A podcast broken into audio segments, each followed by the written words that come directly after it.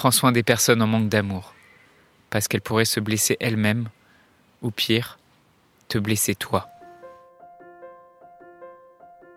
Dans un monde où la question de la mort est souvent taboue, où vivre un deuil signifie encore être jugé, provoquer de la gêne, de l'incompréhension, quand ce n'est pas de la pitié, la grande question est celle-ci. Comment des orphelins comme nous, qui avons vécu très tôt la mort d'un parent, qui ne voulons pas porter ce poids sur nos épaules toute notre vie, ni qu'il impacte nos relations actuelles, comment nous pouvons y donner un sens nouveau, construire des relations plus profondes, et surtout, comment nous reprenons le pouvoir sur nos vies Mon nom est Johan, et bienvenue chez les orphelins résilients. Dans ton entourage et dans ta famille, peut-être il y a des personnes qui sont manipulatrices, peut-être il y a des personnes aussi qui sont bipolaires ou des personnes que tu qualifierais de pervers narcissiques, euh, que ce soit dans tes proches ou dans ta famille. Euh, c'est très fréquent en fait, et c'est, je dirais, c'est presque dans, dans chaque famille dans laquelle il y a un décès, euh, c'est très fréquent qu'il y ait des conflits. Heureusement, c'est pas le cas dans toutes les familles, mais c'est c'est quand même assez fréquent qu'il y ait des conflits, qu'il y ait des comportements manipulatoires. Et en tout cas, c'est quelque chose que j'entends vraiment de manière récurrente avec toutes les personnes avec qui j'échange à propos du deuil.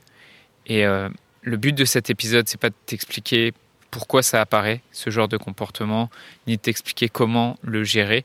Parce que ça, c'est quelque chose que je vois vraiment en profondeur dans, dans le module 5 de l'accompagnement que je délivre à mes clients. Ce module 5, en fait, il s'intitule S'ouvrir aux autres. Et dedans, je te partage des, des, clés pour gérer tes relations et tes conflits. Le but de cet épisode aujourd'hui, c'est déjà de te montrer l'état d'esprit adopté vis-à-vis de ces comportements. Euh, récemment, il y, a une, euh, il y a une maman qui est venue, qui m'a contacté sur Facebook parce que son mari vient de décéder et euh, elle a une fille euh, adolescente et donc elle s'inquiète pour sa fille qui est, donc orpheline de son père. Et cette mère, elle m'a écrit, voilà ce qu'elle m'a écrit. Elle me dit, je te raconte le cas de ma fille, à son insu bien sûr. Ma fille a des mauvaises fréquentations, elle a un copain qui vit chez nous. Ma fille est bipolaire, elle devrait prendre un traitement. Elle est en dépendance affective avec son copain qui a beaucoup d'influence sur, sur elle. Elle est dans le déni quand elle se sent bien, elle est dans le déni de sa maladie de sa situation de bipolaire. S'il te plaît, aide-la parce que c'est quelque chose qui me pèse. Je te partage cet exemple parce que souvent c'est plus facile de comprendre ce qui coince quand on l'observe chez les autres. C'est plus facile de voir les schémas ou les, les difficultés quand on, on le voit sur des exemples chez d'autres personnes. Face à ce témoignage, soit tu te dis euh, que cette pauvre mère a raison, qu'elle s'inquiète pour sa fille qui est sans doute avec un pervers narcissique et qu'il faudrait aider cette mère à sauver sa fille, soit tu te dis, c'est quoi cette mère qui veut contrôler la vie de sa, la vie de sa fille à son insu? Effectivement, dans ce témoignage, il y a quelque chose qui cloche. Parce qu'elle me raconte que pour sa fille, tout va bien. Que sa fille, elle se, sent bien avec son copain. Et peut-être ce, cette anecdote, ça, te fait penser à ta mère ou ça te fait penser peut-être à une autre personne de ta famille qui cherche à avoir du contrôle sur ta vie. Mais c'est pas le sujet de cet épisode. Si je te raconte cette histoire, c'est pas pour juger ni la mère ni la fille. Si je te partage cette histoire, c'est pour te faire voir et, te faire comprendre comment ça fonctionne. Cette mère veut aider sa fille, et, mais elle n'a aucun pouvoir d'influence sur elle. Parce qu'en fait, tu ne peux pas à la fois juger quelqu'un et essayer de l'influencer en même temps. C'est comme si tu voulais faire passer une idée à quelqu'un, euh, que cette personne-là puisse croire la même chose que toi, mais tu commences par l'insulter. si par exemple, je sais pas, j'en sais rien, tu as une belle, as, une belle valeur, j'en sais rien, tu es euh, pour, mettons par exemple, tu es pour l'écologie. Et tu vois quelqu'un dans la rue euh, qui a un acte qui n'est pas écologique pour toi, et tu vas commencer par aller insulter cette personne. bah, typiquement, il y a de grandes chances pour que ça n'aboutisse à rien du tout, euh, ton action. Et il y a de très grandes chances pour que tu sois tout à fait incapable de convaincre cette personne de changer son comportement, parce que toute personne que tu juges, tu perds ton pouvoir d'influence sur, sur elle.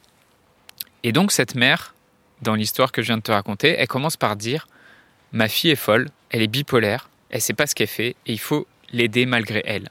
En gros, il faudrait d'une certaine façon manipuler sa fille. Et peut-être en fait, ce, que ça cache derrière ça, c'est qu'elle veut l'aider par rapport à ses propres blessures de mère, à ses propres à sa propre vision qu'elle a elle, parce que peut-être d'une certaine façon, elle craint que sa fille, elle s'éloigne d'elle parce qu'elle se rapproche de son copain.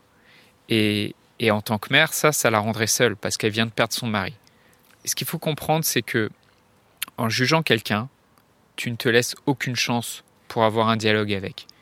Et je voudrais, ce que je voudrais te laisser entrevoir, euh, que si d'une certaine façon il y a des personnes d'entourage, dans ton entourage que tu qualifies, que ce soit de manipulateurs, de pervers narcissiques ou de bipolaires, euh, même si pour toi aujourd'hui euh, tu as toutes les bonnes raisons pour le dire, tu as toutes les bonnes raisons pour les qualifier comme ça, c'est peut-être juste le meilleur moyen pour toi, en les qualifiant comme ça et en les jugeant, de perdre tout rapport d'influence sur elles. Et que de toute façon, elles se ferment à toutes les idées que tu pourrais leur présenter. Et c'est pour ça que je te partage cette anecdote aujourd'hui, c'est pour te faire voir que en fait, le comportement de cette mère sur sa fille, peut-être d'une certaine façon, tu peux le reproduire dans tes, dans tes relations. Et le but, c'est vraiment pas d'aller juger les gens à l'extérieur de toi qui ont ce genre de comportement manipulatoire. Le but, c'est d'aller voir aussi dans quel type de relation et dans quel type d'engrenage tu te trouves et, euh, comment dans tes relations ça t'arrive aussi à toi peut-être de juger des personnes autour de toi, de les, juger comme ayant un problème mental de l'ordre de la bipolarité, du narcissisme ou je ne sais pas quelle maladie mentale? Le but de faire ça, c'est de briser la chaîne en fait. Et de commencer par briser la chaîne en le faisant soi-même. Et de ne pas reproduire ce comportement si tu vois qu'il y a un comportement comme ça de manipulatoire dans la famille. Et de voir que parfois peut-être comme cette mère tu te dis que en fait c'est les autres autour de toi qui sont fous mais que toi tu es normal et que tout va bien mais que, tous les, que tout le monde autour de toi devrait aller consulter ou devrait aller se soigner. Peut-être ce que ça montre ça aussi c'est que toi aussi tu as besoin de t'aider toi aussi tu as besoin de de, soutien pour, euh, pour pouvoir gérer ces relations. Et, et quand je dis ça, je, enfin, je vais tout de suite mettre une précision, c'est qu'en fait, on peut demander de l'aide, on peut chercher à apprendre sur soi et à apprendre sur les relations sans rentrer dans une case comme étant bipolaire ou dépressif.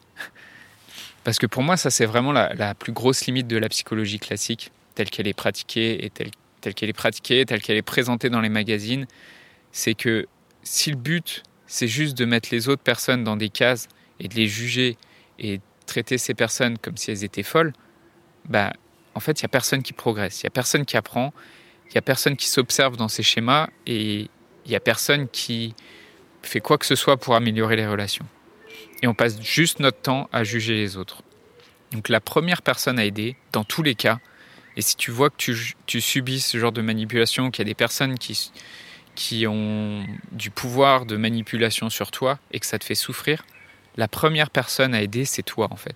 C'est, toi pour comprendre comment ça marche la manipulation, pour comprendre comment ces personnes-là ont du pouvoir sur toi et t'influencent et te font souffrir. Et, euh, et pour t'aider, c'est le meilleur moyen, c'est de te faire aider en fait, c'est de demander des conseils et juste de, de progresser dans la gestion de, tes relations, dans la gestion de tes émotions et se faire aider, c'est pas nécessairement être fou ou folle. C'est pas être soi-même dépressif ou bipolaire. C'est juste avoir besoin de repères et apprendre à gérer ses relations et ses émotions. Parce que malheureusement, c'est des choses qu'on n'apprend pas à faire à l'école. Et si tes parents n'ont pas appris à le faire, et si tes parents ne t'ont pas appris comment le faire, bah c'est normal que ça soit difficile pour toi. Donc c'est pas de ta faute. Donc si toi aussi t'aimerais te débarrasser d'un pervers narcissique dans ta famille, t'aimerais aider ta mère bipolaire ou tu vois qu'il y a une personne qui cherche à te manipuler, je t'invite juste à venir m'écrire un petit message sur, sur euh, Messenger, sur Facebook ou sur euh, Instagram et, euh, et je t'aiderai à y voir un peu plus clair et à commencer à vraiment t'aider toi-même. Je voudrais te remercier d'avoir écouté cet épisode et j'espère sincèrement que ce que je t'ai partagé aujourd'hui t'a aidé. Si ça t'a aidé, alors assure-toi de le partager avec un autre orphelin qui en a besoin. Pour les prochaines semaines, j'ai décidé de prendre du temps pour discuter avec toi, pour comprendre et clarifier ta situation, pour te conseiller et te proposer les épisodes les mieux adaptés à ce que tu traverses aujourd'hui. Alors envoie-moi simplement un message sur Facebook. Pour m'écrire, le lien direct c'est m.me slash johan.orphelin et tu retrouves tous les liens en description du podcast. Le podcast Orphelin Résilient, c'est deux épisodes par semaine, le lundi et le vendredi à 8h. Merci encore pour ton écoute. Je te laisse découvrir le sujet du prochain épisode. À très vite. Dans le live de jeudi soir à 21h, on parlera de spiritualité et des tabous qui sont autour de la spiritualité.